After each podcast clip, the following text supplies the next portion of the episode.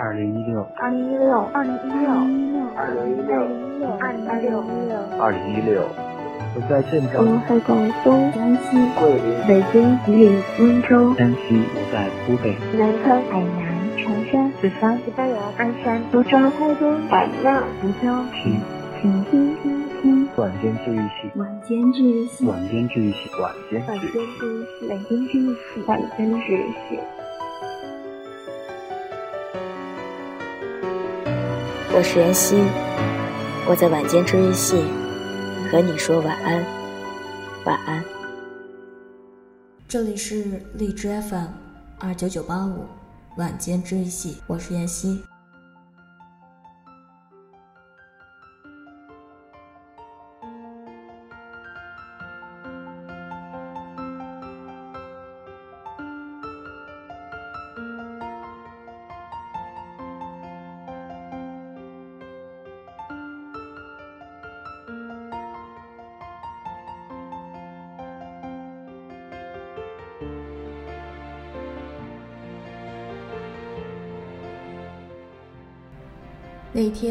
跟朋友一起逛街，我提议结束后一起去吃烤肉。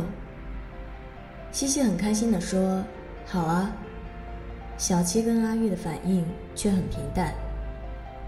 我以为他们有别的想法，就说：“如果你们不想吃烤肉，我们可以去吃别的，还是你们晚上有别的安排了？”小七犹豫了一会儿，说：“烤肉，我们喜欢的呀。只是月底了，我跟阿玉身上都没什么钱了。”阿玉接到，我身上还有一百多元，今天周六，下周五才发工资，我得撑到发工资那天。等领了工资，我们再聚餐吧，不然我下个星期都没钱吃饭了。我说：“那我们去吃点简单的吧。”一般来说，上班族的月底都很穷。对于二十出头刚毕业参加工作的人来说，月底就更容易穷困潦倒了。小七跟阿玉，一个一九九三年出生的，一个一九九四年出生的，都是二零一五年的应届毕业生。小七月薪三千元，阿玉稍微多一些，每个月三千五百元。在上海这座城市生活过的人都知道，一个月三千元真的就只够吃饭，而且还要比较节省才行。后来我们一起去吃了经济实惠的黑暗料理——重庆麻辣烫。小七跟阿玉坐在店里感慨：“工资好低啊！”每个月钱都不够花，又不好意思再伸手问家里要钱。幸亏公司包住，不然真的不知道怎么花。每次去逛街挑衣服，再漂亮、再心动的衣服，只要一看到价钱，就立刻打消念头了，只能上淘宝找同款。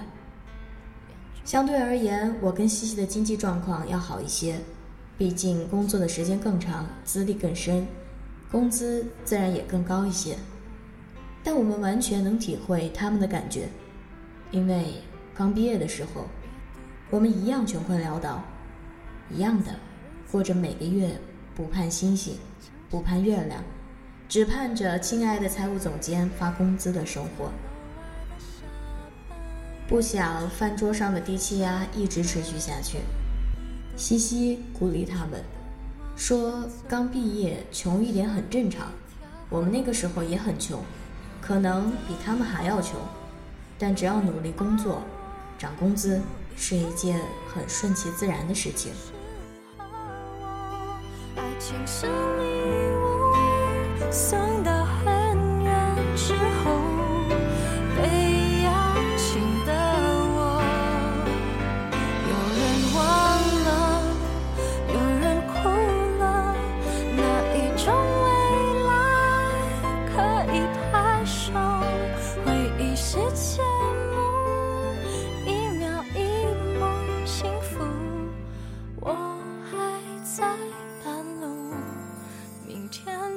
说。摩天楼外的下班人群，向车站移动，车尾灯往前走，像一条河。二零一一年是西西最穷的一年，他在一家专门做车展的广告公司当平面设计，合同上签的是三千元，但事实上每个月到手的就只有两千多元，每个月还要付四百元的房租，住在格子铺一样的群租房里，全部的资产就只有一个二十四寸的行李箱。每天同部门的人兴高采烈地讨论着今天中午吃什么，明天去哪家餐厅拔草的时候，是他最沉默的时候。他总会趁着大家不注意，偷偷地溜掉，绕到公司所在小区的后面，穿过一条细长、狭窄、有点脏兮兮的小街，走到一排黑暗料理街上。那一年，他吃的最多的。是兰州拉面、沙县小吃和麻辣烫。中午的每一顿饭都控制在十元以内。早上还稍微有一点营养。全家里面买两个包子，一杯豆浆。晚上呢，不饿的话就尽量不吃东西，或者用黄瓜和西红柿代替。那个时候，他最怕的。就是动辄人均一两百的同事聚餐，因为怕大家说自己不合群，起初还象征性的出现过一两次，后面的每一次他都找借口推掉了。但同样是在那一年，他学会了很多省钱的秘籍，比如超市晚上九点左右蔬菜和熟食区的东西是最便宜的。哪家超市的日用品折扣力度高？哪个牌子的化妆品会在什么时间段做促销？买衣服从来都是反季节买。淘宝上搜罗出了一批物美价廉的精品店铺，家里有好多宝贝都是换购来的。也是在那一年，他的厨艺突飞猛进。原先在家里只会煮泡面和炒饭的那个西西。学会了炒菜和煲汤，因为平时都很节省，吃的都是地沟油和泡面之类的垃圾食品，所以每个周末他会做一荤两素，偶尔再煲一个汤，给自己补补身体。他心里很清楚，一旦生病，花出去的钱更多，所以他会非常努力地扼杀生病、吃药、花冤枉钱的机会。他还开始锻炼身体，每周抽出三天时间去小区附近一所学校的操场上跑几圈。周末不加班的话，就约朋友打羽毛球。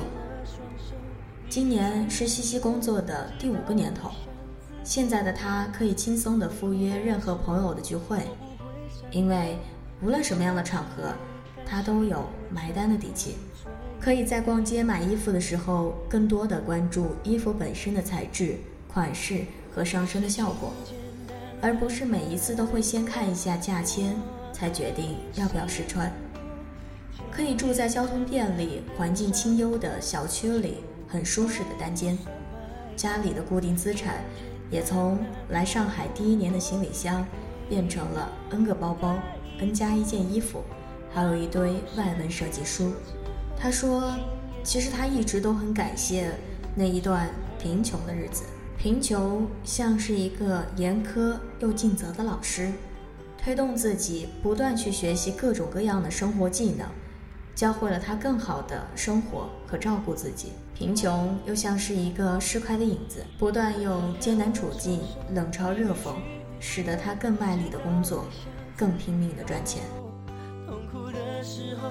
我不会闪躲，就像树叶，甘心为春风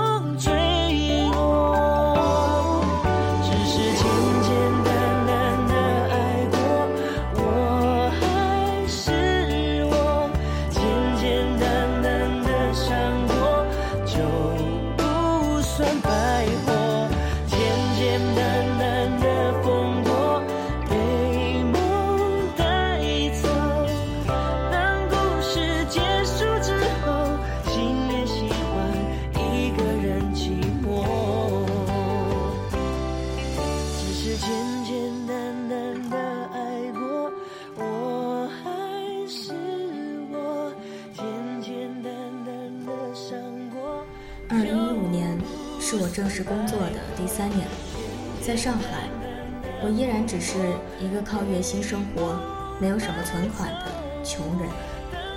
但好在，比起刚毕业那会儿的一穷二白，生活充实多了，住的地方也越来越舒适了。二零一二年夏天，刚到上海找工作时，我过的是寄宿生活。这周在表姐家住几天，下周在朋友那儿挤几天，如此反复。签了劳动合同以后，住进了员工宿舍。不足五平方米的小隔间，里面只有一个上下铺的床和一个非常小的床头柜，唯一的一个衣柜。还是我网上淘了材料，自己动手做的。第二年工资涨了一些，能出去租房子住了，就跟朋友合租了一间房，两个人睡一张床。去年的下半年，跳槽以后又换了新的住处，现在的房子是一百二十平方米左右的三室一厅，三个人合租的。我的房间是一个二十平方米左右的。主卧、书桌、书柜、书架、床等，该有的都有了。还有一个我很喜欢的飘窗，经常周末坐在那边看书、思考或者发呆。最近有了新的计划，打算把飘窗重新规划一下，开辟出一片空间，种点花花草草。而这所有的改变都是受了穷的刺激。记得有一次。离发工资还有两周，我的钱包里就只有十七元两毛钱。那个月穷困潦倒、没钱吃饭的我，问朋友借了五百元。还有一次是月底，我跟小维两个人的所有现金加起来不到三百元，家里穷的连纸巾都没有了，我们不得不去超市采购生活用品。我不经过大脑思考的拿了一条维达，小维连忙递给我一条清风，说：“用这个吧，便宜两元多呢。”我说：“你真是太机智了，帮我省了一笔巨款呀！”就在这时，身旁飘过了一个白富美，看着我们翻了个白眼，头一扭，屁股一甩走了。小维说：“完了。”我们两个被白富美鄙视了。那个时候，我就告诉自己，一定要努力工作，拼命赚钱，不然我们就只有在几块钱上较劲的出息了。一定要拼命工作，想办法升职加薪，不然就只有逛不完的淘宝和穿不完的地摊货了。因为穷，因为不想再依靠家里，所以非常卖力的工作和加班。因为穷，更加深刻的明白，钱不能带给你一切，但在必要的时候，它能给你应有的尊严。所以努力赚钱是一件特别理直气壮的事情。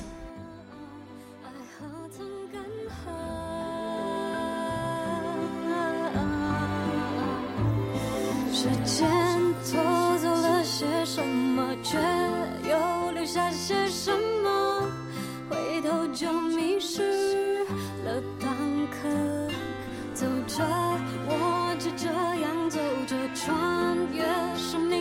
命的沼泽，会遇见你的，在追逐中追逐着，才懂漫步的渴。当我真的手松了，伤愈合，在孤独中孤独着，才懂安静的渴。当我卸下了颜色最脏的，计算什么？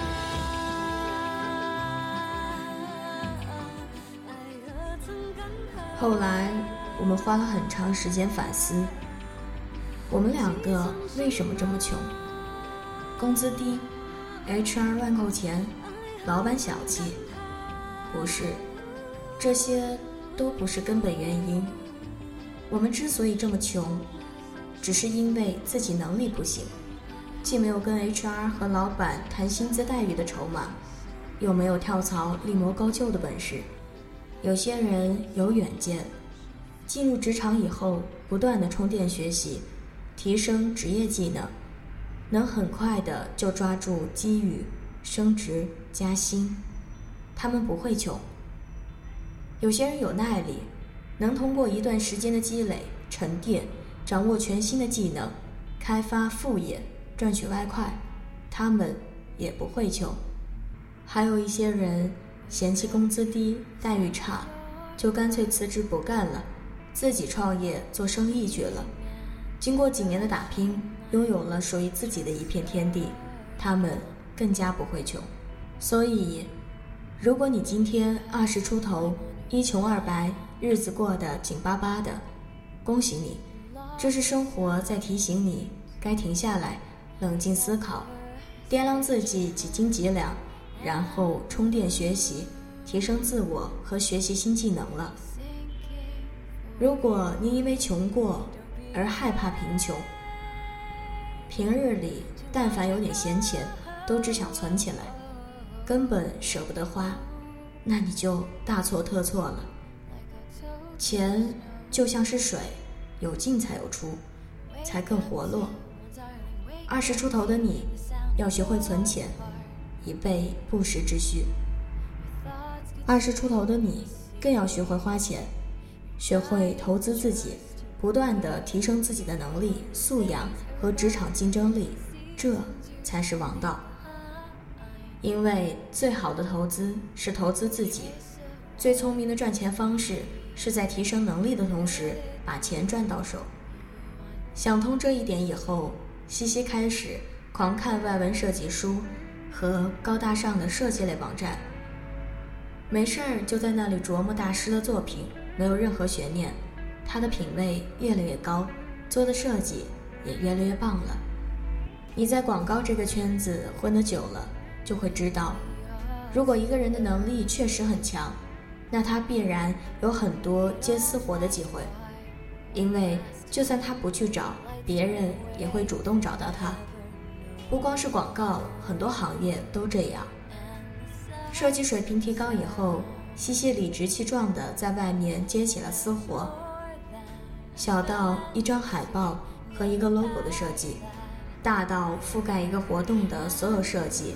和一个品牌的全套 VI 设计，他银行卡的余额后来一直呈现间接性、跳跃式的增长的趋势，过上了我口中幸福的有产阶级的生活，一不小心就跨入了白富美的行列。而我呢，自然是花了一番功夫，捡起了毕业后荒废许久的英语，做一些翻译的兼职，另外。我还从网上找了很多四 A 广告公司的培训材料和提案 PPT，又买了很多广告和策划方面的书籍，花了一段时间集中提高自己做 PPT 的功力、做提案的技巧和撰写方案的能力。先是模仿高手的经典案例，渐渐的有了自己的风格。后来知道自己做文案策划的朋友多了，有了许多找上门来的活儿。我开始帮别人写策划案，比如店铺的开业典礼方案、公司的年会方案、新品推广的企划书等等。还有一次，朋友让我去帮他做提案，于是我就顶了某知名公关公司资深员工的假身份，参加了一场全英文的提案，拿下了一个预算蛮高的年会比稿。那次以后，我又开发了一个新的赚钱技能。那就是当提案枪手。二零一五年，我最新开发的赚外快的技能当然是写作。现在正梦想着有朝一日能过上靠文章稿费和读者打赏包养的幸福生活。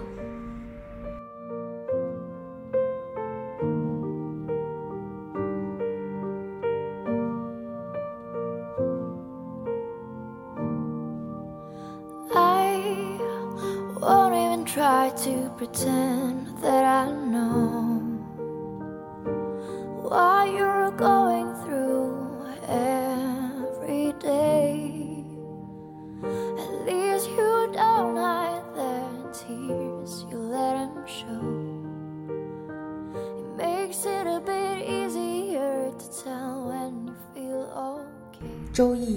易谢辞下传》里面说：“穷则变，变则通，通则久。”原来的解读是，事物的发展到了极点，就要发生变化，变化以后才会使事物的发展不受阻碍，事物才能不断的发展。我觉得这段话在本文的语境里，可以这样解读：你越是陷入贫穷的处境，越要懂得变通，要想方设法地增加自己的技能。等你能力提升了，蜕变成功了，自然就能赚到钱了。而你赚钱的能力越强，你的身价就越高。贫穷是最能让刚出校门、初入社会的大学生产生深深的危机感。恐慌感的情境设定，它最能刺激你反思自己：为什么我这么穷？是能力太差，积累不够，还是根本入错了行？它也最能推动，它也最能推动你不断的去提高本身的职业技能，开拓新的职业技能。眼前所有因贫穷引发的尴尬，都会成为奋斗道路上短暂的插曲。别怕。二十出头的贫穷只是一个过渡期，二十出头的贫穷可以是最好的增值期。每一个普通家庭的孩子都是这样过来的。